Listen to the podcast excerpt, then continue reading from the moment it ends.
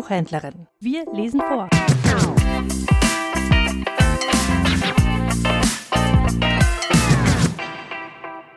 Die zwölf Brüder.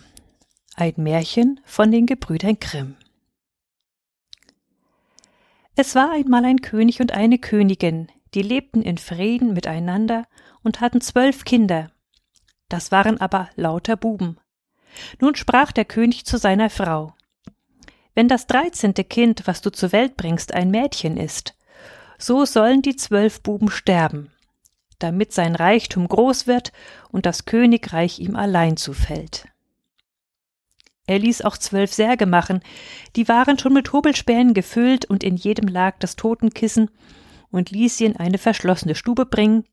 Dann gab er der Königin den Schlüssel und gebot ihr, niemanden etwas davon zu sagen.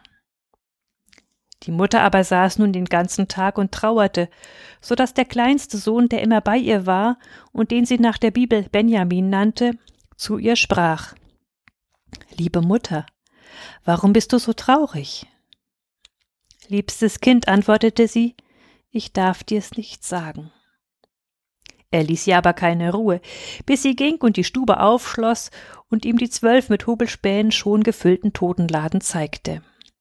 Darauf sprach sie Mein liebster Benjamin, diese Särge hat dein Vater für dich und deine elf Brüder machen lassen, denn wenn ich ein Mädchen zur Welt bringe, so sollt ihr allesamt getötet und darin begraben werden. Und als sie weinte, während sie das sprach, so tröstete sie der Sohn und sagte Weine nicht, liebe Mutter, wir wollen uns schon helfen und wollen fortgehen. Sie aber sprach Geh mit deinen elf Brüdern hinaus in den Wald, und einer setze sich immer auf den höchsten Baum, der zu finden ist, und halte Wacht und schaue nach dem Turm hier im Schloss. Gebär ich ein Söhnlein, so will ich eine weiße Fahne aufstecken, und dann dürft ihr wiederkommen. Gebär ich ein Töchterlein, so will ich eine rote Fahne aufstecken, und dann flieht fort, so schnell ihr könnt, und der liebe Gott behüte euch. Alle Nacht will ich aufstehen und für euch beten. Im Winter, dass ihr an einem Feuer euch wärmen könnt, im Sommer, dass ihr nicht in der Hitze schmachtet. Nachdem sie also ihre Söhne gesegnet hatte, gingen sie hinaus in den Wald, einer um den anderen hielt Wache, saß auf der höchsten Eiche und schaute nach dem Turm. Als elf Tage herum waren und die Reihe an Benjamin kam, da sah er, wie eine Fahne aufgesteckt wurde. Es war aber nicht die weiße, sondern die rote Blutfahne, die verkündete, dass sie alle sterben sollten. Wie die Brüder das hörten, wurden sie zornig und sprachen Sollten wir um eines Mädchens willen den Tod leiden? Wir schwören, dass wir uns rächen wollen, wo wir ein Mädchen finden, soll sein rotes Blut fließen. Darauf gingen sie tiefer in den Wald hinein, und mittendrein, wo er am dunkelsten war, fanden sie ein kleines verwünschtes Häuschen, das leer stand.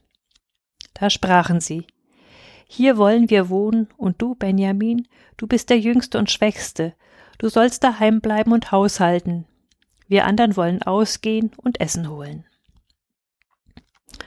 Nun zogen sie in den Wald und schossen Hasen, wilde Rehe, Vögel und Tauben, und was so zu essen stand, das brachten sie Benjamin, der musste es ihnen zurechtmachen, damit sie ihren Hunger stillen konnten. In dem Häuschen lebten sie zehn Jahre zusammen, und die Zeit ward ihnen nicht lang. Das Töchterchen, das ihre Mutter die Königin geboren hatte, war nun herangewachsen, war gut von Herzen und schön von Angesicht und hatte einen goldenen Stern auf der Stirn. Einmal, als große Wäsche war, sah es darunter zwölf Mannshemden und fragte seine Mutter Wem gehören diese zwölf Hemden? Für den Vater sind sie doch viel zu klein. Da antwortete sie mit schwerem Herzen Liebes Kind, die gehören deinen zwölf Brüdern. Da sprach das Mädchen Wo sind meine zwölf Brüder? Ich habe noch niemals von ihnen gehört. Sie antwortete Das weiß Gott, wo sie sind, sie irren in der Welt herum. Da nahm sie das Mädchen und schloss ihm das Zimmer auf und zeigte ihm die zwölf Särge mit den Hobelspänen und den Totenkissen.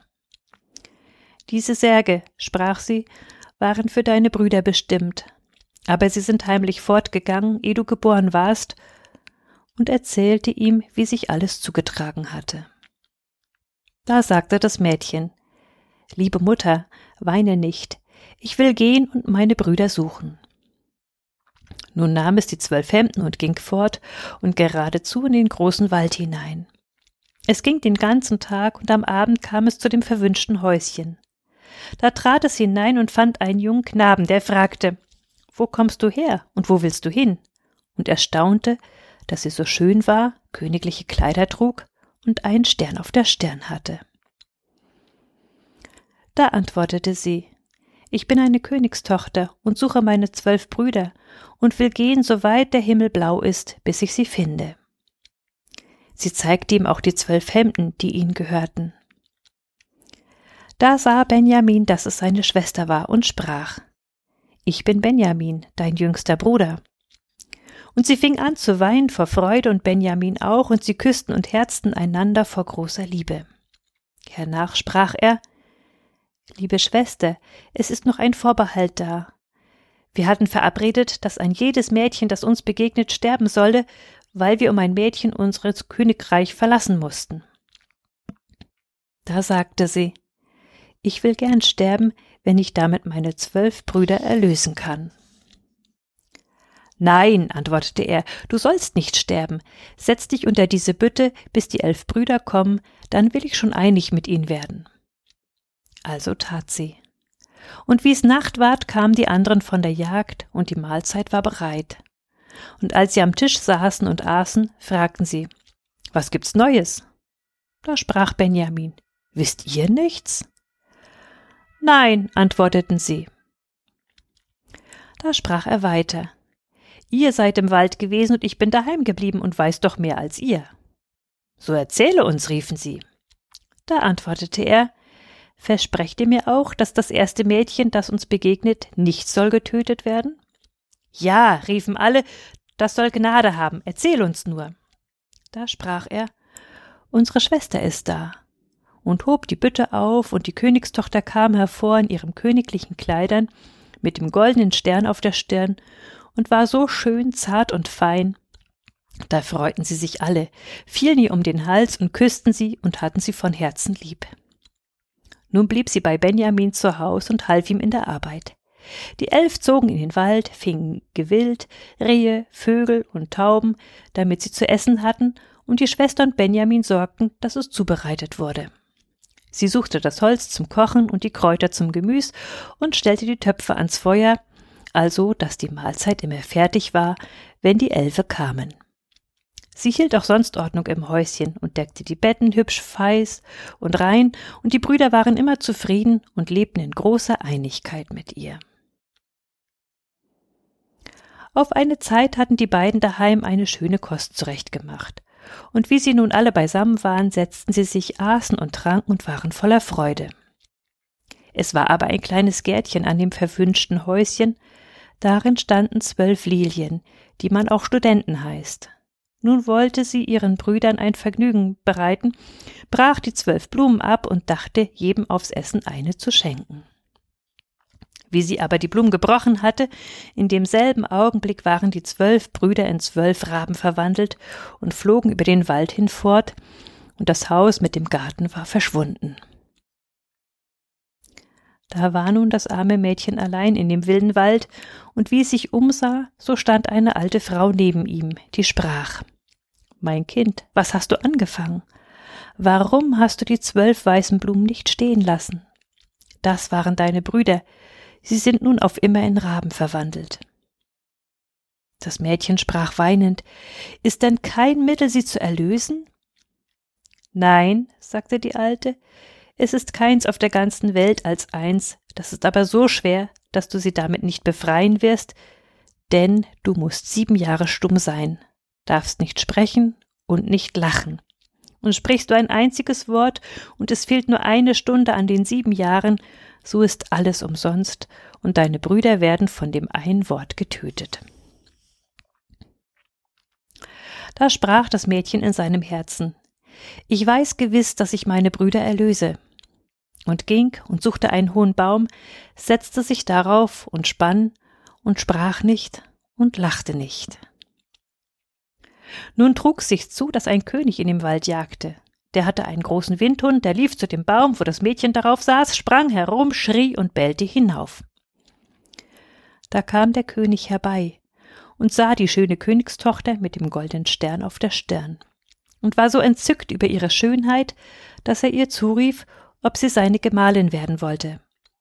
Sie gab keine Antwort, nickte aber ein wenig mit dem Kopf. Da stieg er selbst auf den Baum, trug sie herab, setzte sie auf sein Pferd und führte sie heim. Da ward die Hochzeit mit großer Pracht und Freude gefeiert, aber die Braut sprach nicht und lachte nicht. Als sie ein paar Jahre miteinander vergnügt gelebt hatten, fing die Mutter des Königs, die eine böse Frau war, an, die junge Königin zu verleumden und sprach zum König Es ist ein gemeines Bettelmädchen, das du dir mitgebracht hast. Wer weiß, was für gottlose Streiche sie heimlich treibt. Wenn sie stumm ist und nicht sprechen kann, so könnte sie doch einmal lachen. Aber wer nicht lacht, der hat ein böses Gewissen.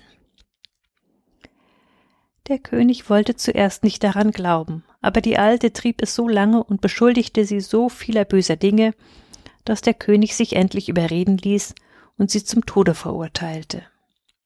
Nun ward im Hof ein großes Feuer angezündet, darin sollte sie verbrannt werden. Und der König stand oben am Fenster und sah mit weinenden Augen zu, weil er sie noch immer so lieb hatte. Und als sie schon an dem Pfahl festgebunden war und das Feuer an ihren Kleidern mit roten Zungen leckte, da war eben der letzte Augenblick von den sieben Jahren verflossen. Da ließ sich in der Luft ein Geschwirr hören, und zwölf Raben kamen hergezogen und senkten sich nieder. Und als sie die Erde berührten, waren es ihre zwölf Brüder, die sie erlöst hatte. Sie rissen das Feuer auseinander, löschten die Flammen, machten ihre liebe Schwester frei und küssten und herzten sie. Nun aber, da sie ihren Mund auftun und reden durfte, erzählte sie dem König, warum sie stumm gewesen war und niemals gelacht hatte. Der König freute sich, als er hörte, dass sie unschuldig war, und sie lebten nun alle zusammen in Einigkeit bis an ihren Tod. Die böse Stiefmutter ward vor Gericht gestellt und in ein Fass gesteckt, das mit siedendem Öl und giftigen Schlangen angefüllt war, und starb eines bösen Todes.